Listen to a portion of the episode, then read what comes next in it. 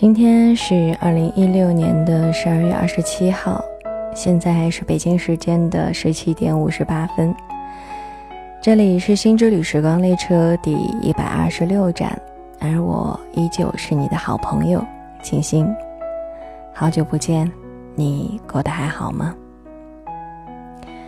嗯，也有很长一段时间没有跑上来更新了，因为这一段时间金星都不在状态。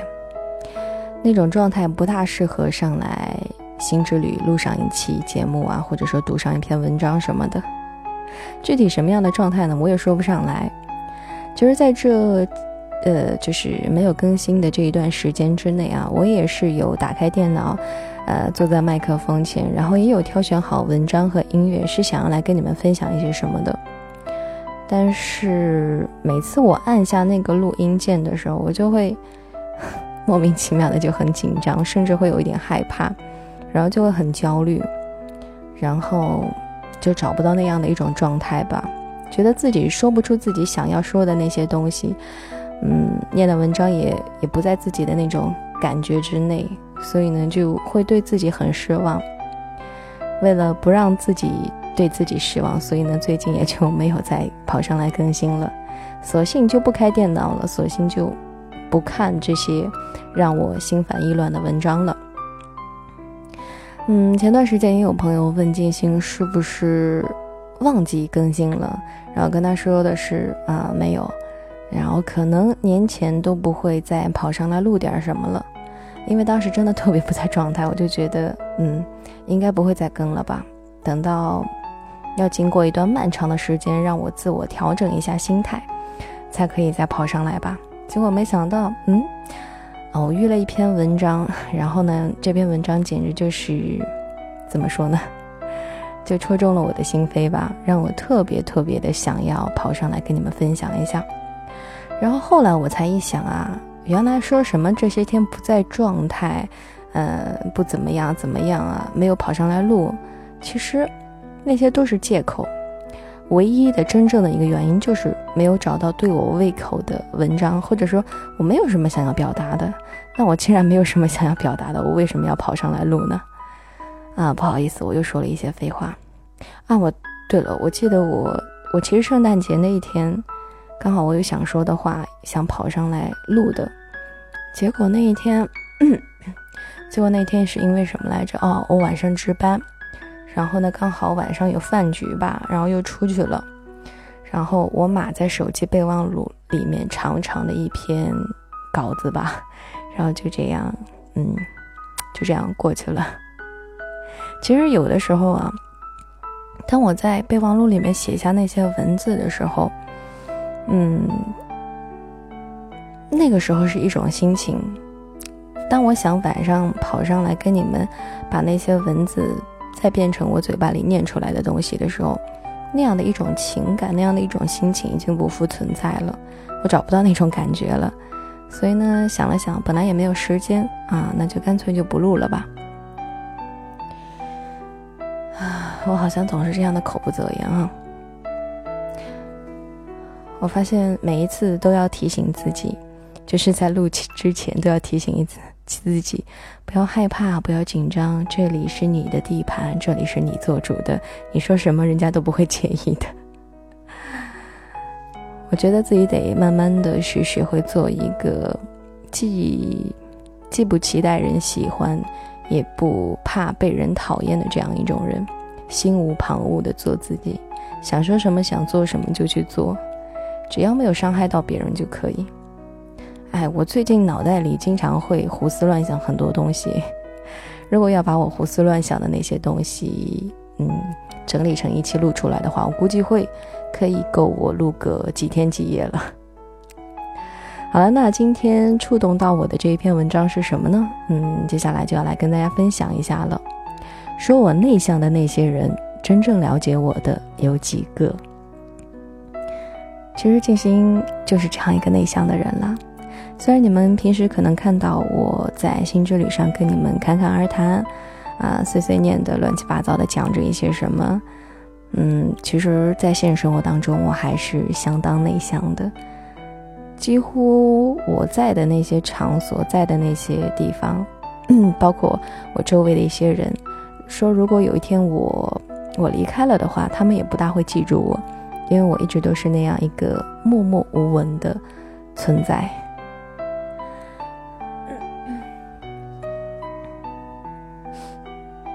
哎，对了，最近也不知道是不是，是不是有什么鼻炎了，还是怎么回事？每一天都会涕泗横流，然后都会不停的打喷嚏什么的。但是到了晚上的时候又好了，但是每天一上午都是特别的不对劲，而且已经持续很长很长一段时间了。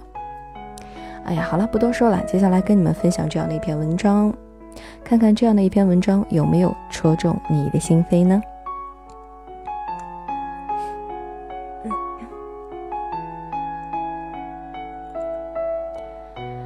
似乎从小我就是一个内向的孩子，我不喜欢说话，跟同龄人小孩一起玩，我总是安静地坐在某个角落里，自顾自地玩。我不会跟任何一个人特别的亲近，在大伙面前也总是一副很拘谨的样子。妈妈对这样的我很是焦虑。每一次我没有表现出符合大人们想象的孩子应该有的活泼天真时，妈妈都会略显尴尬地向别人解释道：“这孩子有点害羞，别介意。”我也不止一次在深夜里听到妈妈的叹息：“你说这孩子这么内向，以后该如何是好？”妈妈浓重的惆怅像黏糊糊的淤泥，一下下的拉扯着我的心。于是我也跌进了惆怅的泥潭里。那个时候，我不是很了解内向的具体含义，只是隐约觉得这应该是不好的东西，是不讨人喜欢的东西。但即使当时意识到内向似乎是不好的家伙这个事实，我对他还是没有太在意。他确实让我在集体活动中没有什么存在感，也让我没有交到什么很要好的朋友。甚至总是被别人用害羞来评价，但那个时候的世界是如此的小，有爸爸妈妈、爷爷奶奶，有家，有布娃娃，就已经足够了。我不用自己去面对外界的一切叹息，家人会替我解释。慢慢的，我长大了，世界也变大了，我逐渐感受到。由内向这个坏家伙所惹来的，来自外界的种种恶意，比如我的室友因为我不喜欢说话，很少参与到他们的话题当中去，而疏离孤立我；比如老师布置的小组作业，我总是找不到小伙伴跟我组队；比如因为我在聚会上总是一个人坐在角落里，同学开始不叫我参加聚会了。于是我更加的肯定，内向是我一切痛苦的来源。我痛恨自己内向的性格，并且一直焦虑着，怀疑自己是不是哪里出了什么问题。我真正的理解内向的含义是在一次活动上，那一次活动，我们每个人都需要在大家面前做自我介绍。啊，大家好，我叫强仔，我来自某某地方，我的性格比较内向。我抬起头打量这位如此大胆的在别人面前承认自己是内向者的人。那是一位高高瘦瘦的男孩，戴着呆板的黑粗框眼镜。我看见他在发言的时候攥紧裤边的手指，如此白净修长，在微微颤抖着。他接着说：“我说的内向，不是大家所理解当中的那种内向。”而是指我比较习惯从自己内在的精神世界去获取生活的经历。我喜欢独处，喜欢自己一个人，是因为我需要时间静静的思考、整理思绪和恢复能量。他的声音细细软软的，使他说话的内容听上去特别没有说服力，但我却豁然开朗了。原来内向还可以这样解读，不是缄默、孤僻、不爱交际这些略带略带负面情绪的词语，而是冥思、专注、关注自我等偏向正面的词语。我一直都认为内向不是个好的东西，它让我成为游离于社会主流之外的孤独的鱼，每一天都备受煎熬地接受内心的质疑，在迎合与坚守之间痛苦的徘徊。我想起曾经自己做过的努力，我想起曾经做过的努力改变自己的尝试，我努力成为别人口中外向、爱交际的人。成为那些聚会中的角儿，成为那些可以侃侃而谈的人。但是每一次的尝试和改变，都把自己弄得身心俱疲。那次活动的其中一个环节呢，是一个关于昆虫标本制作的小视频的观看。我看见那个男孩子全程都在跟坐在他隔壁的人说着一些什么，一脸的神采飞扬。我突然想起了他之前的自我介绍，他对昆虫标本制作有着极大的兴趣。然后我又想起了他说过的一句话，他说：“我也不是不喜欢说话，只是我对自己不感兴趣的话题不想参与，我更专注于自己喜欢的领域。”前一段时间，有一位师妹在微信上跟我吐槽了她的烦恼。她说：“我性格内向，又有一点孤僻，不喜欢跟人特别亲近，在宿舍里我也不怎么说话。渐渐的，我就被孤立了，就是没有一个人理你。即使我主动搭话，室友们对我也是爱答不理的。我不知道应该怎么办。即使隔着个手机屏幕，我也能够感受到师妹沉甸甸的焦虑感，还有对内向的否认跟排斥。”马蒂莱利在《内向者优势：如何在外向的世界中获得成功》这本书当中说道：“社会上的大多数人并没有正确的认识性格内向的人，因为大家往往是戴着有色眼镜来看待他们的。但是，大多数性格内向的人也并不理解自己的个性，因为他们是伴随着对性格内向的错误观念而长大的。”每一位排斥自己内向的性格属性的人，一呢是因为太在乎外界对自己的评价，把过多的注意力都放在了别人的身上；二是因为对内向的真正含义并不理解，甚至从一开始就认为它是不好的，所以不能够悦纳自己。其实，作为内向者，也许并没有想象当中那么糟糕。因为内向者更加关注内在世界，愿意腾出一段静谧的时光跟自己对话，所以更加清楚自己要成为怎样的人，应该怎样去实现。也因为他们不喜欢参加某一些毫无意义的社交活动，他们便有更多的专注力去做一件事情。而从内在的世界获取精力的习惯，则让他们拥有了更加强大的自我驱动机制。他们便容易成就自己。在青春时期，我曾经有一段时间很仰慕一个男孩，他没有什么朋友，平时呢也总是独来独往的，也不怎么喜欢说话，在班级里可以说是一个存在感接近为零的人。他最喜欢做的事情就是坐在教室门前的那一棵木棉花树下读诗。无数个午后，我就趴在教室阳台的栏杆上，看着他读诗的样子。有阳光，有微风，有绿叶，有白衬衫，还有他好听的嗓音。班上的男孩子们在热火朝天地讨论着各种游戏攻略，而他则在木棉花树下静静地读诗。那个时候，班上的男孩们都不喜欢这个不善言辞的男孩。他们说他孤傲清高，注定孤身一人。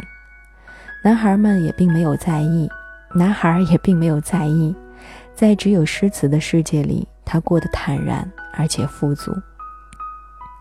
我喜欢诗词，我也想写出这样美好的诗句来。他的眸子亮晶晶的，装满了对未来的憧憬与向往。后来他就真的如愿以偿了。当大家翻看着他那本厚厚的笔记本，读着那一些如梦般美好的诗句时，都被他细腻的文笔暖了心。据说性格内向的人跟外向的人在数量上大约是一比三。如此看来，无论从数量的角度出发，还是从社会文化的角度出发，我们的社会无疑是外向者主导的社会。而对于非主流的小群体，来自外界的偏见与压力总是少不了的。但是他们的不理解、不包容，不是内向者们认为自己是异类的理由。没有哪一种性格比另一种性格更好，或者更应该成为学习的榜样。内向者们也有自己的天赋与才能。我写这一篇文章的目的是希望外向者们对内向者们能够多一点了解，少一点指责，同时也希望因为自己是内向者而感到自卑的人能够悦纳自己。像马蒂莱利说的那样，我们并没有什么问题，只是性格内向而已。于是我给那位向我吐槽的师妹回复道：“外向者胜为先。”内向者，心为先，心之所向，才能够做到速履以往。如若此，又何必在意那么多呢？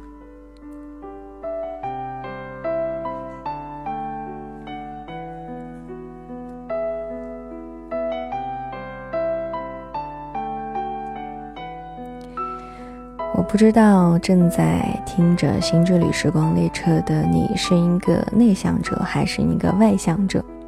也不知道你们，嗯，你们的身边应该也存在着这样一些比较内向的人，嗯，不知道你们是如何看待他们的呢？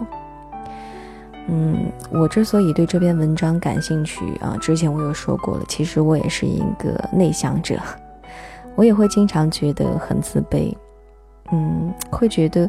自己好像一个异类一样吧，因为看到周围的人大多数都是比较外向的人，就是怎么说呢？用一句话就是他们能够找到话说，而我呢，我跟很多人相处的时候我就不行，我非得要别人问我什么啊，我才去，我才会去回答他们什么。但是我也不是不搭话的那种，就是他们找我说话了，跟我说一些，问我一些问题，我就去回答。但是要说主动找话讲的话，我觉得真的觉得就很尴尬，因为我我不知道讲什么。然后我妈妈也说，她也是这样的一个人，就是他在一个群体当中的时候，他也不是很会找话讲。我觉得这有有那么是不是也有那么一点点的遗传作用在里面？嗯，虽然其实对于这篇文章的那些中心思想什么，我是很明白的。我在还没有看这篇文章的时候，我就。嗯，跟这个作者的思想是差不多的。我我有的时候觉得，啊，内向有什么关系呢？没有关系啊，它也是一种性格而已。我们并不是异类。但是，当我们面对这个庞大的社会，面对这样一个比较热闹的那个什么 那些外在的人的时候，就会被那种无形的力量给打退回来，就是。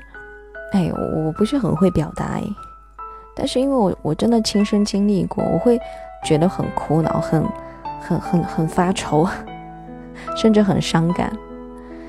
就好像其实我也没有什么朋友，嗯，像开水爸爸，他是兼我的闺蜜兼知己兼好朋友兼好兄弟兼好姐妹兼好老公，嗯，他一个人身兼多职。有的时候我就挺羡慕他的。我们家开水爸爸就是一个特别特别外向的人，哎，不管是跟谁在一起，反正没几分钟就感觉已经很熟了的样子。嗯，反正我是蛮喜欢他那种性格的。其实，在认识他以前，我的性格更加的内向，但是跟他在一起之后，慢慢的就会被他带的有一点点，有一点点活泼了。嗯、啊好像这个跟我下一站要跟大家分享的文章也有一点点关系。其实我今天一下子是有找到三篇比较好的文章想要跟大家分享。这只是其中的第一篇。那么一会儿如果有时间的话，而且嗯，今天状态还可以，虽然有念错东西啊什么的，嗯，但是不管啦，自我满足。嗯，一会儿如果状态还可以的话，也有这样的时间的话，我就继续来分享下一篇文章吧。好了，那么经过这样的一篇文章，希望我们都能够善待自己身边的那些内向的人吧，多给他们一些理解和包容。对，就像平时你们也多 多理解和包容我一下吧。好了，那么今天的这第一百二十六站就到这里啦。我们下一站不见不散。